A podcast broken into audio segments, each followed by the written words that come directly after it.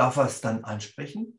Darf er zu ihr hingehen und sagen, du hör mal, also gestern diese Auseinandersetzung da mit XY, da warst du echt eins drüber, das fand ich nicht mehr in Ordnung. Hast du das gemerkt? Oder was war denn da los? Darf er das? Menschen, die Unterstützung erhalten, zum Beispiel über Organisationen der Jugendhilfe, von Kitas oder auch der Behindertenhilfe, wie auch immer. Diese Menschen stehen unter einem ganz besonderen ja, Machtverhältnis auch. Das sind Personen, die auf der einen Seite Unterstützung erhalten und bekommen, auf der anderen Seite aber auch in Hilfesystemen sind, in denen sie abhängig sind von anderen Menschen und wiederum der Möglichkeit, dass diese Menschen nicht immer ganz, hm, naja, so handeln, wie wir es uns wünschen, weil wir eben alle Menschen sind. Um diese Menschen zu schützen, für die wir zuständig sind, um diesen Menschen bestmöglich Angebote zur Verfügung zu stellen, gibt es gesetzliche Vorgaben und gibt es Schutzkonzepte. Was ein Schutzkonzept ist, das weißt du nach dieser Podcast-Folge spätestens dann. Und was da drin enthalten sein darf und vielleicht auch welche Themen wir uns da besonders anschauen können oder wie das dann auch im Team umgesetzt werden kann, darüber spreche ich mit einem sehr, sehr spannenden Menschen. Also bleib dran, es geht gleich los.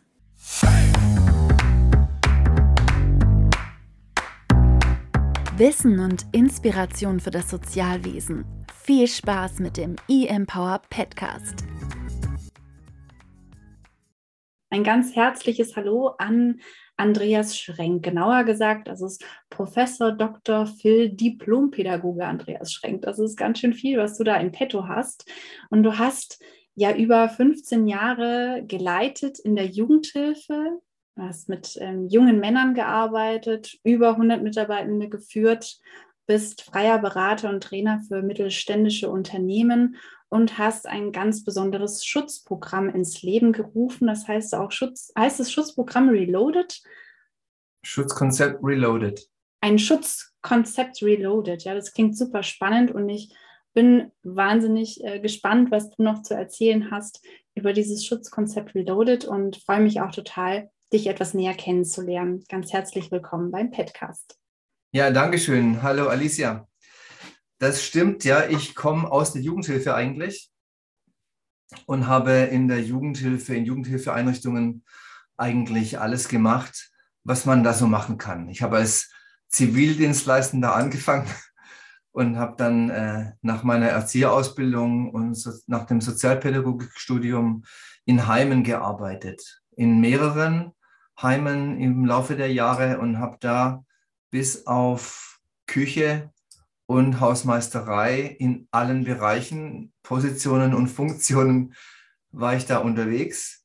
Und zuletzt habe ich äh, für 15 Jahre lang diese Einrichtung geleitet, die du erwähnt hast, eine äh, für baden-württembergische Verhältnisse relativ große Einrichtung für männliche Jugendliche, sogenannte hochselektierte Klientel. Da habe ich viel zu tun gehabt mit, äh, mit, mit, mit Gewalt und dissozialen Verhaltensweisen in jeglicher Form und Art und Weise. Und dieses Haus war relativ groß, 100 Plätze, circa 100 Mitarbeitende. Darunter, also in diesen 100 Plätzen waren zwei Intensivgruppen für jugendliche Sexualstraftäter und wahrscheinlich war das meine, meine erste Verbindung so zu diesem Thema äh, Schutzkonzept oder Grenzverletzung, sexuelle Gewalt, Gewalt im weitesten Sinne. Ja, eine sehr, sehr hm, interessante, aber ich stelle mir auch vor, eine sehr herausfordernde Tätigkeit, die du da auch hinter dir hast. Das stimmt.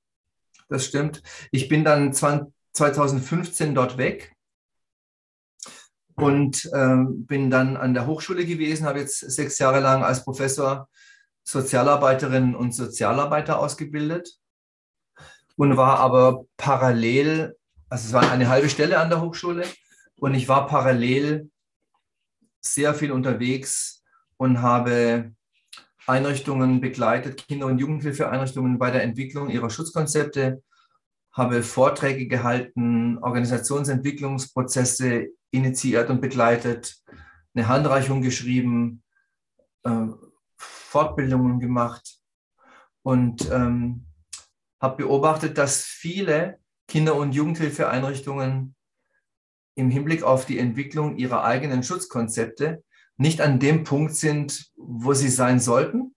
Jetzt gerade angesichts der aktuellen Gesetzesreformen. Im SGB 8 haben wir eine Reform seit Juni 21 ist die scharf gestellt. Im SGB 9 haben wir jetzt seit 1.1.22 eine, eine entsprechende Reform, wo die Einrichtungen verpflichtet sind, Schutzkonzepte vorzuhalten, nachzuweisen, funktionierende Beschwerdemöglichkeiten, Beteiligungsformen zu implementieren und nachzuweisen vor allem.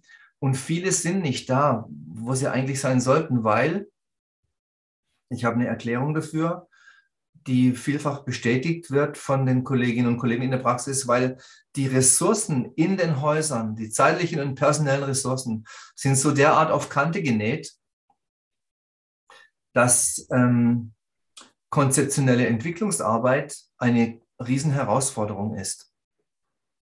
Und wenn dann jemand krank wird oder irgendeine Krise fällt auf die Füße oder aus irgendwelchen Gründen ähm, hat, muss der Alltag vorrangig organisiert werden, dann fallen alle anderen zusätzlichen Herausforderungen, zum Beispiel entwicklungskonzeptionelle Geschichten, einfach hinten runter oder ja, stehen hinten an.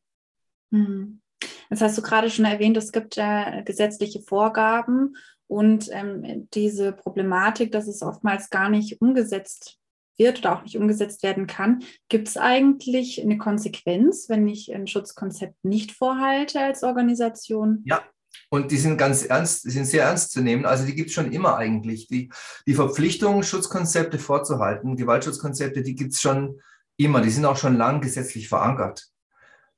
Die, äh, die, die letzten Reformen jetzt, die haben diese Verpflichtung aber nochmal verschärft und haben sie ähm, an tatsächlich an die Betriebserlaubnis gekoppelt.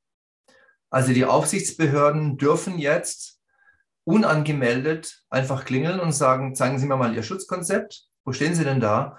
Und wenn dann nichts gezeigt werden kann, dann besteht theoretisch die Möglichkeit, dass die äh, richtig Ärger machen, die Kolleginnen und Kollegen von den Aufsichtsbehörden.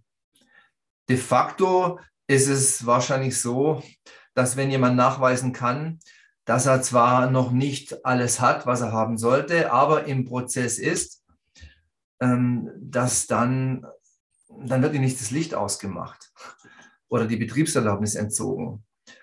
Aber der Druck wächst jedenfalls. Hm, das heißt, also die Organisationen dürfen sich jetzt auch, wenn sie noch kein Schutzkonzept haben, aller spätestens jetzt auf den Weg machen.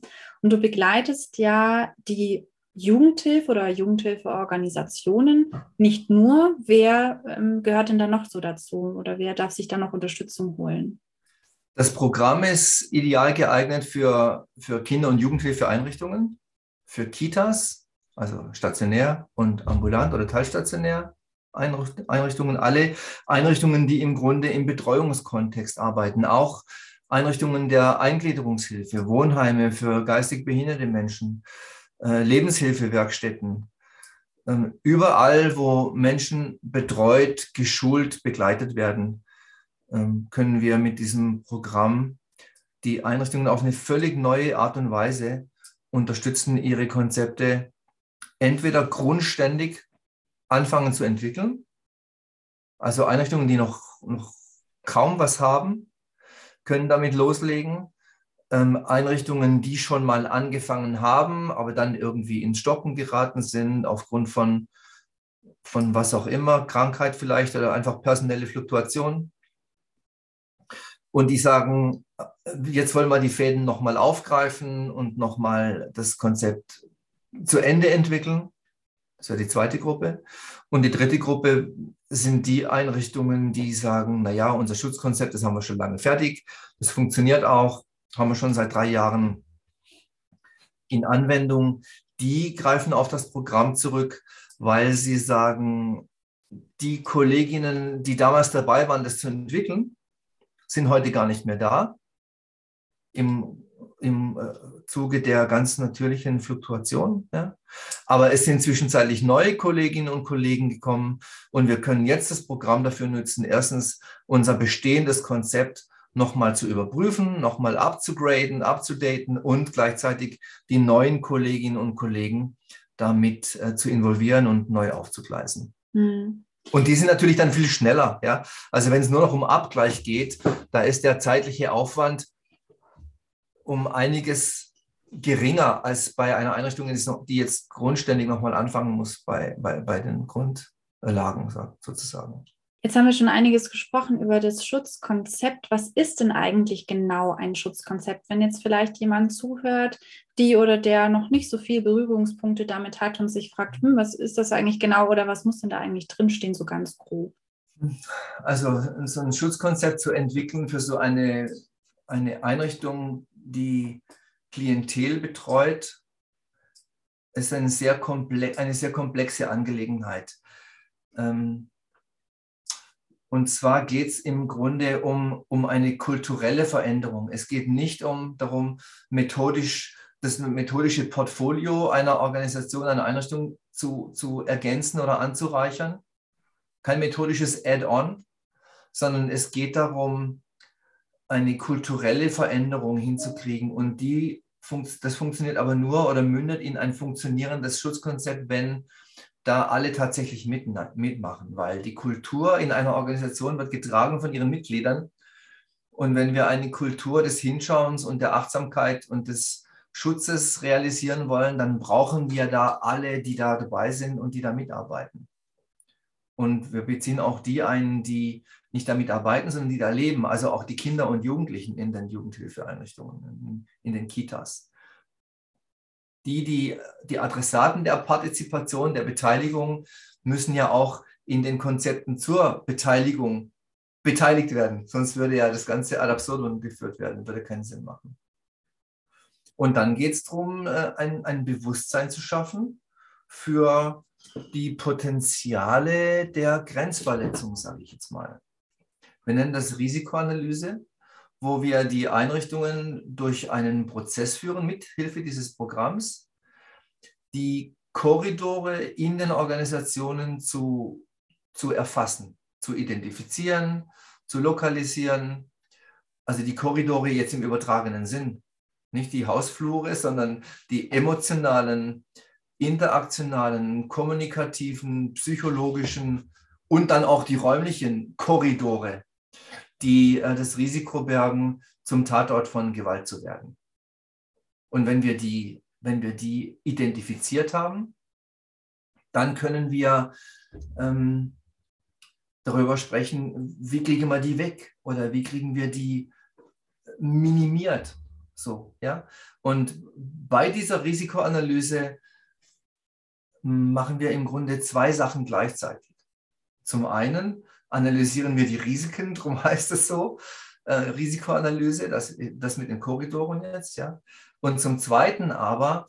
Bist du pädagogische Fachkraft und hättest du auch gerne mal wieder richtig Zeit für ein Kind oder eine Klientin? Fragst du dich auch, wie du Job, Familie und Weiterbildung unter einen Hut bekommen sollst? Vor ein paar Jahren war ich in genau der gleichen Situation. Jetzt fördere ich in Einzelsettings, berate Angehörige und Kolleginnen und führe ein Team. Wir begleiten dich in drei Jahren zur Heilpädagogin und deiner Traumzukunft. Bewerbe dich jetzt unter innovation-hpplus.com. Gehen wir miteinander ins Gespräch im Team, in der Dienstgemeinschaft, im Großteam, im Kleinteam und gleichen unsere unterschiedlichen Perspektiven ab. Und das ist ein Prozess, der unverzichtbar wichtig ist für diese Risikoanalyse und für das ganze Konzept, weil es kann ja gut sein und die, und die Wahrscheinlichkeit ist groß, dass in einem Team, in einem Fünfer-Team jetzt vielleicht, ähm, wird ein bestimmter Sachverhalt von einer Person für ein Risiko gehalten und eine andere Person sagt aber dazu, wieso, wo ist da das Risiko? Das sehe ich gar nicht. Ich sehe das ganz anders, das ist doch ganz in Ordnung. Und wenn wir da keine einheitliche Sichtweise auf den Sachverhalt äh, hergestellt kriegen im Team, wie wollen wir dann Abweichungen definieren? Können wir gar nicht. Das heißt, wir brauchen einen gemeinsamen Standard, Und den kriegen wir nur hin, indem wir miteinander sprechen. Vielleicht auch kontrovers diskutieren, vielleicht müssen wir auch streiten. Ja? Aber das, das Ziel ist dieses Prozesses, dass wir uns, dass wir unsere gemeinsame professionelle Sensibilität entwickelt und geschärft haben. Und dann können wir daraus ableitend die richtigen Maßnahmen treffen. Also um, um ein Beispiel zu geben, um's, das macht es vielleicht deutlicher, nehmen wir mal an, äh, in einer stationären Jugendhilfeeinrichtung geht es um die Frage, wo lesen wir, wenn wir am Abend in der Wohngruppe die Kinder ins Bett bringen, wo lesen wir die Geschichte vor, die gute Nachtgeschichte? Auf dem, auf dem Rand des Bettes beim Kind sitzend, Türe zu, Nachttischlämpchen an, gedimmtes Licht, ganz kuschelige, heimelige Atmosphäre. Variante 1. Oder Variante 2, in der Mitte des Zimmers auf einem Stuhl sitzend, das große Licht ist an und die Tür ist ein Spalt auf. Kann man, kann man sagen, natürlich Variante 1, was denn sonst? Jetzt kann es aber gut sein, wir haben jemanden im Team, der sagt, ja, nur Variante 2, was denn sonst? Also zwei extreme unterschiedliche Vorgehensweisen und zwei unterschiedliche Meinungen. Und in diesem Team müssen wir darüber streiten, wie machen wir es denn jetzt tatsächlich bei uns? Und solange dieser Prozess der Risikoanalyse nicht geführt ist, kann ein Team, so ist meine Haltung, kein wirksames Schutzkonzept durchführen, implementieren. Hm, danke für dieses Bild. Ich glaube, dass es sehr hilfreich ist, um sich diese konkrete oder auch, wie du sagst, diese Relevanz auch, sich darüber zu verständigen, ähm, dass es einfach so greifbar wird. Ja. Ich war in einer Krankenpflegeschule und dort ähm, war das Thema Gewalt in der Pflege ganz groß. Also das hat relativ großen Umfang ähm, gehabt, auch in der, in der, Ausbildung. Ich hatte mich dann unterhalten, auch mit anderen, die auch in der Heilerziehungspflege unterrichten, die dann gesagt haben, hm, bei uns kommt das eigentlich gar nicht vor. Wir haben das so in der Form nicht. Und jetzt bist du ja Hochschul- oder hast lange in der Hochschule doziert. Und da wird es dann sicherlich ja, denke ich, auch einen größeren Umfang gehabt haben. Oder wie siehst du das? Gibt es da große Unterschiede so in Ausbildung und in Studiengängen, wie wir überhaupt mit dem Thema umgehen, ganz allgemein? Fragst du, welchen, welche Relevanz das Thema in der Ausbildung hat? Ja, oder beziehungsweise inwiefern dieses sehr relevante Thema dann wirklich in, in Ausbildung oder auch im Studium ähm, behandelt wird. Hm. ob du das auch so erlebst oder ob das jetzt nur eine ganz subjektive Momentaufnahme ist von mir persönlich oder ob du das auch erlebst, dass es da Unterschiede gibt oder dass es auch sehr unterschiedlich gehandhabt wird. Also dieser Aspekt des Schutzes, der kriegt jetzt, nimmt jetzt gerade Fahrt auf. Durch diese gesetzlichen Verschärfungen eben kriegt das nochmal eine ganz andere Relevanz, äh, weil man nicht mehr sagen kann, Schutzkonzept lassen wir mal oder machen wir in vier Jahren oder so. Ja, jetzt haben wir noch andere Sachen auf dem, im Kalender, sondern die müssen da jetzt dran gehen. Das hat jetzt hohe Relevanz.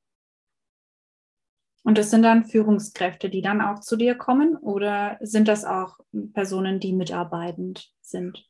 Kommt darauf an, auf die Größe der Einrichtung. Also wenn das ähm, wenn das kleinere Einrichtungen sind, dann ist meistens immer jemand von der Führungsetage mit im Programm dabei.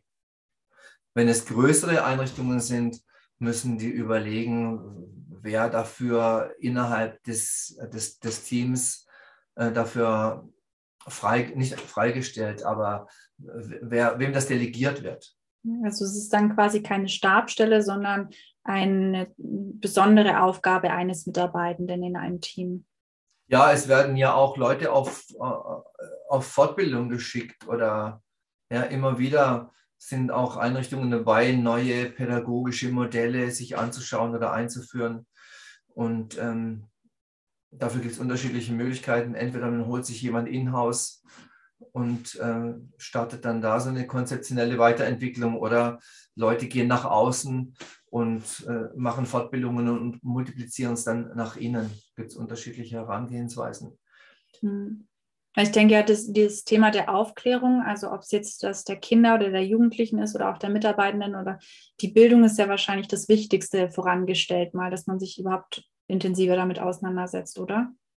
Ich denke schon, weil es ein Bewusstseinsprozess ist, letztlich. Ja?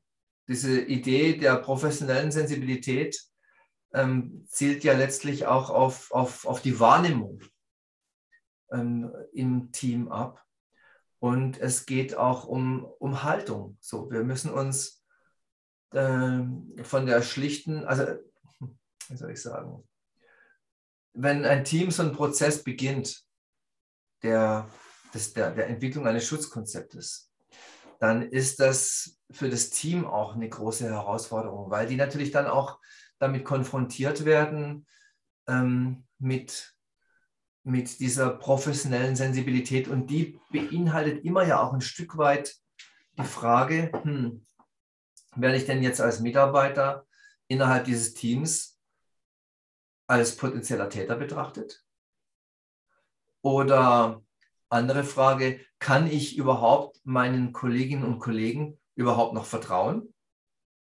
Wenn das so ist, dass es ähm, überall passieren kann, dass Grenzverletzung und Gewalt im weitesten Sinne, sexualisiert oder nicht sexualisiert, überall vorkommen kann, heißt es dann auch bei uns, in meinem Team? Und was bedeutet das denn dann? Und wie gehen wir denn dann damit um, wenn wir davon ausgehen müssen? Und das, für, das führt immer wieder viele Teams tatsächlich auch in Krisen. Ja? wo wir uns fragen müssen, ja Mensch, was bedeutet denn das jetzt für unsere Zusammenarbeit? Und äh, das schafft auch viel Verunsicherheit und Irritation. Die Erfahrung zeigt aber, dass auch das ein Prozess ist, durch den ein Team durchgeht und ähm, dann ein wichtiges Gedankenexperiment macht miteinander. Zum einen sich ähm, verabschiedet von der schlicht naiven Annahme, dass es nicht auch im eigenen Team Grenzverletzungen geben kann. Zum anderen trotzdem aber eine, eine Basis zu haben und zu finden der vertrauensvollen Zusammenarbeit im Team. Was, was, nur, was, was nur funktioniert, wenn das einhergeht mit einer offenen Fehlerkultur, mit einer konstruktiven Feedback-Kultur, so dass man sich auch Sachen sagen kann, die vielleicht eher kritisch sind.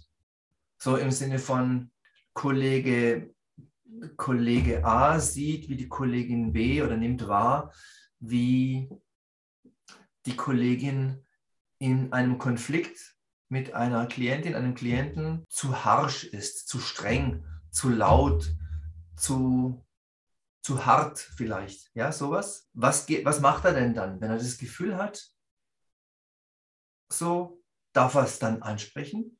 Darf er zu ihr hingehen und sagen, du hör mal, also gestern diese Auseinandersetzung da mit XY, da warst du echt eins drüber, das fand ich nicht mehr in Ordnung. Hast du das gemerkt? Oder was war denn da los? Darf er das? Oder muss er damit rechnen, dass sie ihm ähm, in bösem Ton zurückgibt, sag mal, äh, das war ja auch ein ziemliches Fehlverhalten. Da musste ich ja auch wirklich konfrontieren und da musste ich auch so heftig, in, äh, so heftig reagieren. Ich weiß schon, was ich tue. Lass mich bloß in Ruhe und komme nicht so. Das ist die Kultur. Wir wollen was haben in einem Team. Oder ein anderes Beispiel. Stell dir vor, ein, eine Kollegin beobachtet, wie die Nähe zwischen einem Kollegen und einem Klient, einer Klientin zu, zu nah wird, zu eng, körperlich, emotional, psychologisch, zu nah einfach. Ja? Sie fängt an, ein komisches Gefühl zu kriegen. Sie weiß gar nicht so richtig, wie sie es in Worte fassen soll. Es ist nur so ein diffuses Gefühl, so eine Wahrnehmung. Was macht sie denn dann? Darf sie dann hingehen zu dem und darf sagen, du, ich gucke euch jetzt schon eine Weile zu und ich fange an, ein komisches Gefühl zu kriegen. Was ist denn da los? Ihr seid da so eng beieinander. Ist es noch okay? Merkst du das? Können wir da mal drüber reden? Darf sie das? Oder muss sie dann damit rechnen, dass er ihr ähm, genauso böse wie vorhin die Kollegin in dem anderen Beispiel erwidert, sag mal, was unterstellst du mir denn da? Natürlich bin ich da eng dran, ist ja auch mein Bezugskind. Ähm, ich weiß schon, was ich tue. Lass mich bloß, äh, unterstell mir bloß nichts. Ich arbeite professionell. So, ja, wie gehen wir damit um? Das ist ein ganz, ganz wichtiges kulturelles Moment, dieser Aspekt. Dürfen wir miteinander reden? Dürfen wir uns kritisch hinterfragen? Nehmen wir diese kritischen Impulse auf, um uns selbst zu hinterfragen? Und darum geht es auch im Schutzkonzept. Wenn wir die Kultur hinkriegen, dass ich dann nicht beleidigt einschnappe und mit der Kollegin zwei Tage nicht mehr spreche, dann sind wir auf einem sehr guten Weg. Und darum geht es. Ja? Wir müssen kulturell was verändern. Das meine ich mit kulturell. Ja? Der konkrete Umgang und nicht irgendwie, wir eignen uns eine neue Methode an. Das finde ich auch ähm, ganz besonders schön, dass du das so ähm, bestärkst, dass es wirklich was Kulturelles ist und auch nichts ist, was ich mal eben schnell so mache und dann nicht einfach ein Konzept ist, was geschrieben wird und es steht irgendwo und vielleicht kennst die Hälfte der Mitarbeitenden oder auch nicht. Wie funktioniert denn jetzt genau dein Schutz, also dieses Programm, um dieses Schutzkonzept zu erstellen, um auch diesen kulturellen Prozess abbilden zu können? Weil das stelle ich mir auch gar nicht so einfach vor. Ja, also als ich noch als Fortbildner unterwegs war, hat mich immer der, der, Mangel, der mangelnde Transfer sehr frustriert. Ja? Ich habe Fortbildungen gemacht und war inhaltlich da damit zufrieden mit den Inhalten und das war schon okay. Aber was wir da gemacht haben, war eigentlich nichts anderes, als dass wir den Leuten eine, eine Lastwagenladung voll Inhalt auf den Hof gekippt haben und haben gesagt, so, jetzt mach mal, entwickel mal mit dem jetzt euer Schutzkonzept. Los, los. Und haben uns dann gewundert, dass es nicht funktioniert hat. Heute ist mir das völlig klar, dass es nicht gehen kann. Dafür ist es viel zu komplex. Jetzt mit, mit, diesem, mit, mit diesem Schutzkonzept Reloaded haben wir eine völlig andere Herangehensweise, indem wir unter Zuhilfenahme einer App, die sich die teilnehmende Einrichtung, die Teilnehmerin, der Teilnehmer lädt sich diese App auf, sein, auf den Rechner den eigene, aufs eigene Laptop und bekommt über diese App diese Lastwagenladung voll Content zugespielt, aber in kleine Pakete, in kleine Arbeitspäckchen geschnitten, aufgeteilt. Aufgeteilt auf tatsächlich mehrere Monate. Das Programm für die Kinder- und Jugendhilfe und für die Behindertenhilfe dauert acht Monate. Das Programm für die Kitas dauert sieben Monate. Das heißt, es gibt jede Woche über mehrere Monate hinweg gibt es Inhalt zugespielt über die App. In der App kann ich mir ein, ein Impulsvideo anschauen. Impulsvideos sind es keine, keine Vorlesungen in epischer Breite, sondern kurze Impulsvideo. Das längste ist ähm, 11, 12 Minuten. Und jedes Impulsvideo mündet in einen Arbeitsauftrag. Arbeitsauftrag bedeutet, es gibt eine Word-Datei, die lade ich mir in der App runter, lade sie auf meinen lokalen Rechner und bearbeite die dann vor Ort.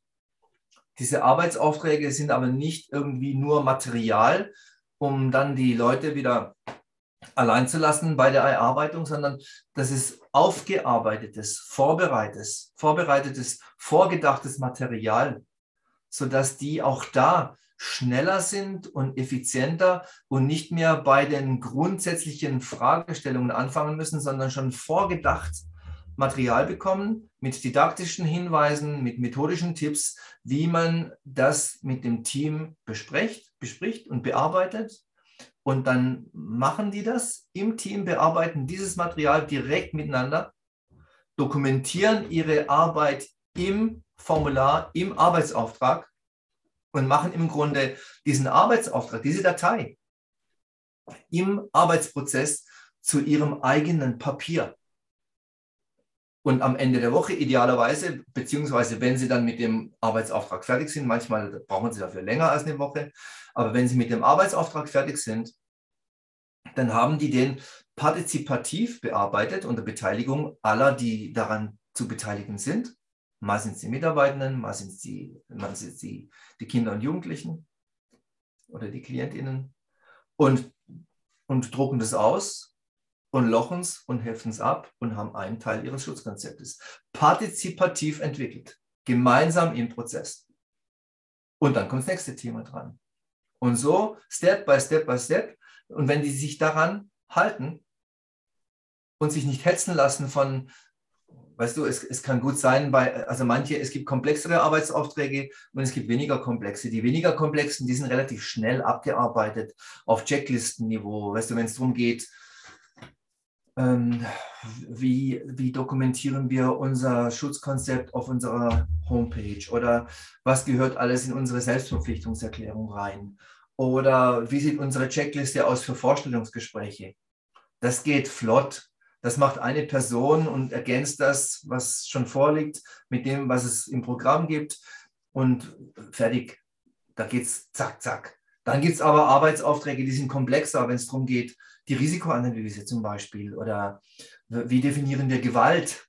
Ja, welche Sichtweisen gibt es da? Die sind umfangreicher und die schaffen wir aber auch nicht in einer Woche. Macht aber nichts, weil dann brauchen wir halt zwei Wochen oder drei Wochen dafür. Wo ist das Problem? Es, es ist egal, ob, weißt du, ob, diese, ob aus diesen sieben Monaten in der Kita oder ob, ob aus den acht Monaten in der Jugendhilfe, ob da am Schluss zehn draus werden oder zwölf, ist nicht wichtig. Hauptsache, die sind im Prozess und haben am Schluss ihr fertiges Schutzkonzept. Lieber, die machen kleinschrittig, kleinteilig die Themen äh, und arbeiten die schön sauber aus, als dass sie irgendwie ins Hudeln kommen und ins, ja, ins schnell, schnell und dann hinterher stimmt doch die Hälfte nicht. Und wenn, wenn die sich daran halten und sich nicht hetzen lassen, selber aus dem eigenen Druck von mir, also wir hetzen sowieso niemand, man lässt sich nur, man hetzt sich nur selber, wenn man, ja, wenn man das tut. Und, aber wenn die sich an die kleinen Schritte halten, dann verspreche ich, da gebe ich wirklich ein Versprechen ab und dafür stehe ich ein, dann haben die am Schluss des Prozesses ihr einrichtungsindividuelles, partizipativ entwickeltes, nachhaltig wirksames, verschriftlichtes Schutzkonzept in der Hand. Also ich finde äh, wirklich, das ist eine ganz, ganz großartige und auch sehr innovative Entwicklung auf diese Art und Weise, das gemeinsam zu bearbeiten und vor allem auch diesen Prozess zu begleiten, ohne dass du direkt vor Ort sein musst und trotzdem so nah dran bist. Ja, das finde ich wirklich großartig und das Ganze funktioniert oder ja wird auch gestützt durch jetzt in dem Fall die App, die digitalen äh, Informations- und Technologie. Äh, ja, Kommunikations- und Informationstechnologien geben uns ja die Möglichkeiten da an die Hand. Und was ich mich da frage, ist, wie du das erlebst, wie da die Offenheit ist. Weil ich habe ja auch eine, ja, oder zwei Weiterbildungen, die in einem Blended Learning Konzept funktionieren, für die Heilpädagogik und auch für die UK-Mentoren. Und da gibt es schon Organisationen, die sehr offen dafür sind oder die ähm, da gerne damit starten. Und dann gibt es auch immer wieder ähm, vereinzelt Menschen, die da ein bisschen Sorge haben, das Ganze dann ja in, in dieser digitalen Art und Weise zu machen oder ja, da, sich davon zu lösen, dass eben der Trainer oder die Trainerin direkt vor Ort in die Einrichtung kommt und ähm, ein entweder das Ganze in, einem, in, einer Schulung irgendwie näher bringt oder eben diesen Prozess, was du ja sonst wahrscheinlich auch machst, ähm, direkt diese Organisationsentwicklungsbegleitung halt vor Ort zu machen. Ja, habe ich mir auch ein bisschen, bisschen Sorgen gemacht am Anfang, dass diese Digitalität sozusagen ja, im Herangehen ähm, eine Hürde darstellt. Ähm, aber dann ist was, habe ich was Lustiges erlebt, und zwar eine Kollegin, die im Programm jetzt ist, die ist schon fast fertig, sind ja schon fast 100 Leute mittlerweile durch übrigens, gell? Ähm, die hat mich angerufen, nee, die hat sich selber ein bisschen Sorgen gemacht, weil sie sagte, sie sei das Gegenteil von digital affin. und dann habe ich sie versucht zu beruhigen, habe ihr die App gezeigt und die ist kinderleicht in der Handhabung. Das ist wirklich super gut entwickelt und sehr durchdacht und sehr intuitiv handhabbar. Und dann war sie so ein bisschen beruhigt und hat mich am Tag, als das Programm losging, hat sie mich angerufen, nur um mir zu sagen, hallo Herr Schrenk, hat sie gesagt, ich wollte mich nur kurz melden und Ihnen sagen, alles ist gut, ich bin drin, ich komme klar, es funktioniert super, ähm, ich lege jetzt dann los. Großartig. Das war echt super, ja. Und seitdem, also es hat noch keine einzige, noch, kein, noch, noch niemand hat gesagt, ich komme überhaupt nicht klar. Es ging mal am Anfang oder bis es installiert ist, da gab es so ein, zwei ähm, Fragen bei der Installation, aber auch das ist, äh, kommt so gut wie nicht vor. Ähm, sodass die Digitalisierung da uns wirklich in die Hände spielt und uns die Sachen leichter macht. Und die allermeisten jüngeren Leute, die finden es sowieso cool, ja, mit einer App und so, die finden das eigentlich ganz gut. Aber auch, ich weiß gar nicht, ob man da so unterscheiden kann zwischen den Generationen. Ich erlebe da, ich erlebe da relativ wenig Schwieriges tatsächlich. Ähm, und das, was du sagtest, ähm, Alicia, mit der Begleitung, ja, das gibt die Möglichkeit tatsächlich durch dieses ähm, Arbeiten mit dieser App die Begleitung zu gewährleisten. Weil was wir auch noch machen, wir treffen uns jede Woche einmal für eine Stunde online und ähm, haben so eine Plattform, wir nennen das das Drive-In, wo wir uns für eine Stunde digital treffen in einem Zoom-Link, auf einer Zoom, äh, in, einer Zoom, in einem Zoom-Meeting, um die Fragen zu diskutieren und auszutauschen, die die Woche über so entstanden sind. Und das werden wir jetzt auch öffnen übrigens. Ja, also das war bisher nur für Leute im Programm. Aber wir werden das jetzt öffnen auch für Leute, die nicht im Programm sind. Also wer daran Interesse hat, ins Drive-In zu kommen, immer an einem festen Tag, immer donnerstags. Jugendhilfe ist 16 Uhr, ähm, Kita ist 17 Uhr und Behindertenhilfe ist 18 Uhr treffen wir uns und äh, besprechen das. Und ich fände es toll, wenn da so eine Art Community entstünde, wo man weiß, wenn ich da Fragen habe, da kann ich hingehen. Und wenn ich da hingehe als jemand, der noch nicht im Programm ist und ich kriege mit, ähm, dass es da was gibt, wo ich noch tiefer gehen kann, dann kann ich ja nachfragen. Ja, vielleicht. Also, was ich erlebe, ist, dass ähm, die Kolleginnen und Kollegen, die in diesem Programm jetzt aktuell sind, wie gesagt, circa 100, die ähm, sind super happy. Also ich habe mittlerweile tolle Testimonials, Rückmeldungen von Teilnehmenden, die das genau so beschreiben. Ja? Die sagen, so bin ich noch nie vorangekommen in der Konzeptionsentwicklung wie jetzt. Wir haben dieses Thema, was uns schon seit Jahren drückt, dieses Schutzkonzeptsthema, die Entwicklung dieses ähm, dieses Themas, das haben wir jetzt erledigt und haben es in einem, in einem, auf einem guten Stand, sage ich mal. Mhm. Das ist ja nie fertig. Ja? Also ein Schutzkonzept ist nie so fertig, dass es dann nie wieder angeguckt werden muss. Aber die haben einen Stand, wo sie was in die Hand nehmen können. Die können das zeigen den Kolleginnen und Kollegen von der Aufsichtsbehörde.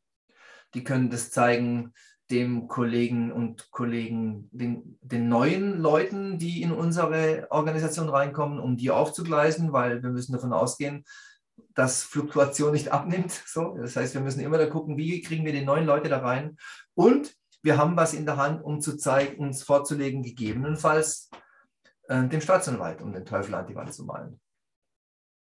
Und die wollen alle was sehen. Und die müssen auch alle was sehen. Also brauche ich was, etwas Verschriftlichtes. Mhm. Also das ist so großartig, auch wie du das gerade nochmal beschreibst. Ihr trefft euch ja wirklich dann über acht Monate hinweg wöchentlich. Das ist ja eine intensivste Begleitung. Ja. Ähm, Wahnsinn eigentlich, ja, was man da kriegt in diesem Programm. Absolut, ja, genau. Das ist echt viel. Und wie breit und wie tief ich das anlege, entscheide ich als Teilnehmender, ja. Also einfach nur großartig, dass du das so entwickelt hast und es auch die Möglichkeit gibt. Also echt toll. Ich bin ganz begeistert auf jeden Fall, was du da auf die Beine gestellt hast. Wirklich Respekt. Dankeschön. Wie lange hat diese Entwicklung gedauert? Darf man sowas fragen? Ähm, ja, also ich bin ja immer noch dabei. Ich entwickle es immer weiter. So die, die Arbeitsaufträge, die allerersten Arbeitsaufträge, die sind heute schon wieder anders als ganz am Anfang. Und, und die, die Teilnehmer aus der ersten Gruppe, wenn die jetzt aber auf ihren ersten Arbeitsauftrag nochmal zugreifen, dann haben die immer die aktuellste Version. Die laden das ja immer vom Server runter und ich arbeite auf dem Server. Das heißt, wenn ich ein Komma anpasse oder ein neues Wort reinschreibe und jemand lädt es dann runter, dann hat er immer, es ist auf dem Server ist immer nur das Aktuellste. Das heißt, die Teilnehmer, die sich dann ähm, nächstes Jahr, also die Teilnehmer von heute meine ich jetzt, die ja nächstes Jahr immer noch Zugriff haben auf die App, Wenn die sich nächstes Jahr nochmal die Sachen runterladen, dann haben sie wieder das Aktuellste.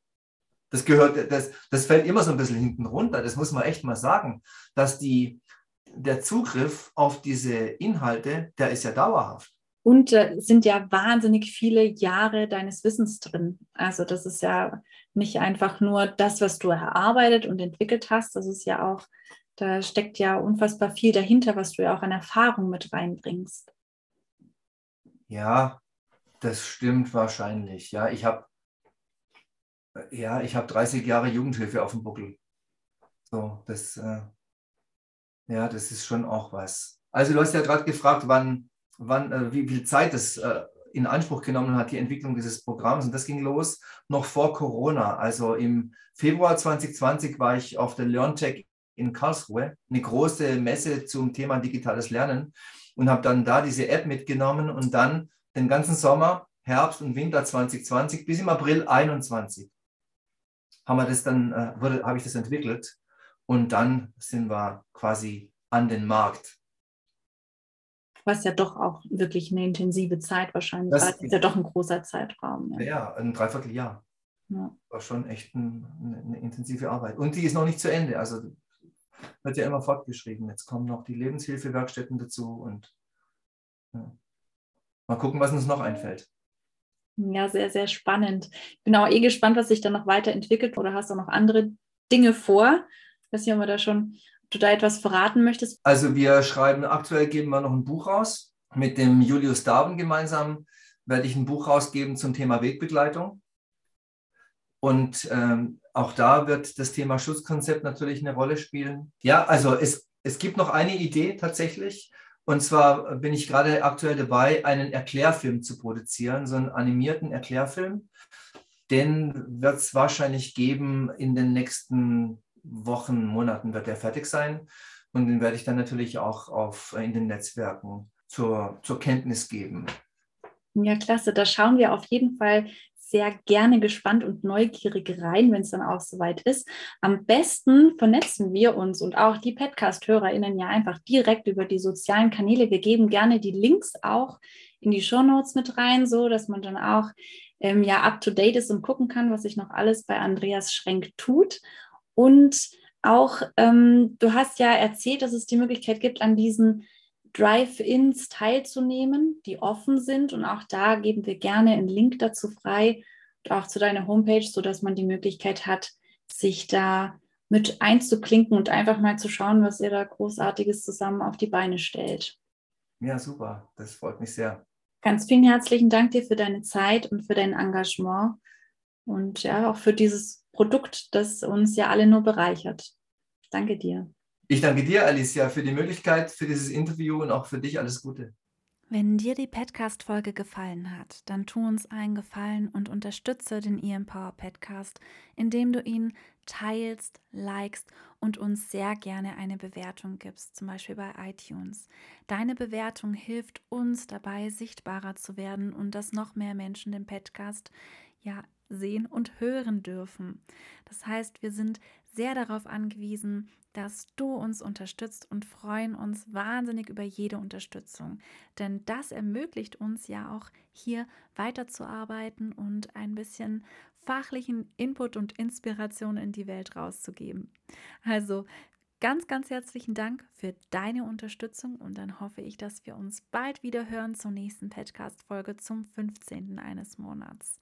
Die nächste Folge, die wird sich um das Thema der Haltung drehen. Da freue ich mich schon sehr drauf. Also bis dann, eine gute Zeit.